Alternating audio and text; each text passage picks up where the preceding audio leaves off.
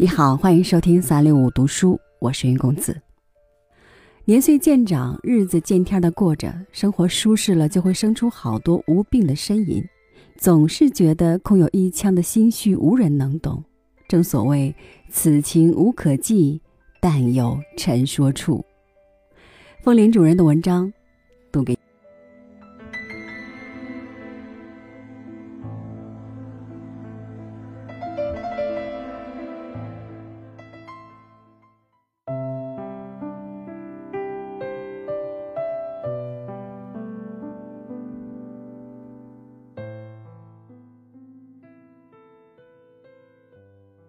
四十岁上下的人处事端庄方正，只在小的趣味上面颇有些讨厌。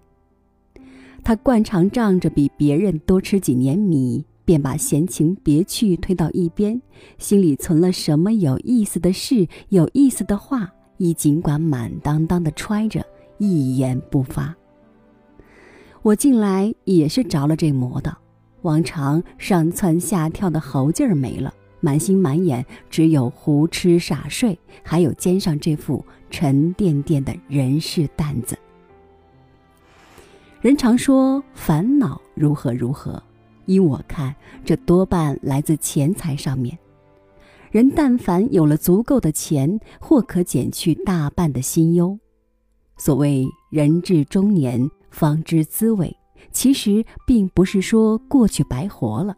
只是唯到此时才感到莫大的压力。一些事原来可干可不干，但现在避不开了。曾经认识一位北京画院的画家，数年以前，他给过我老板一幅作品，画的是《霸王别姬》。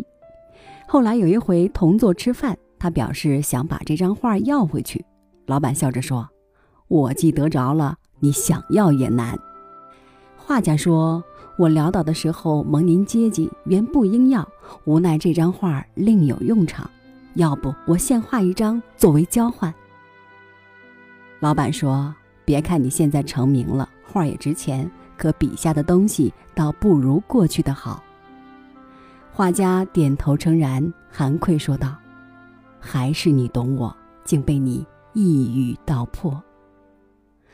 其实不单画家。”还有音乐家、诗人、小说家，以及靠灵感支撑的艺术创作者，最好不要让他们太有钱，活得太舒服，否则就容易心不专、手不专，从而使作品流于附庸风雅。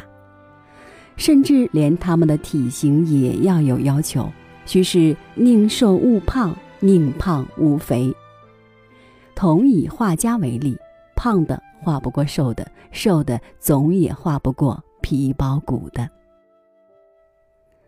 说回到我辈这些俗人，无才无名，服侍加身，一辈子总有干不尽的事儿，挑不完的担子，来来回回这么一折腾，心劲儿就容易散，话也懒得说。碰到有趣儿的事儿，本要说一说，但转念一想，说它作甚？对着什么春花冬雪诗禅酒茶，本打算说道说道，可一想，唉，算了，还是算了。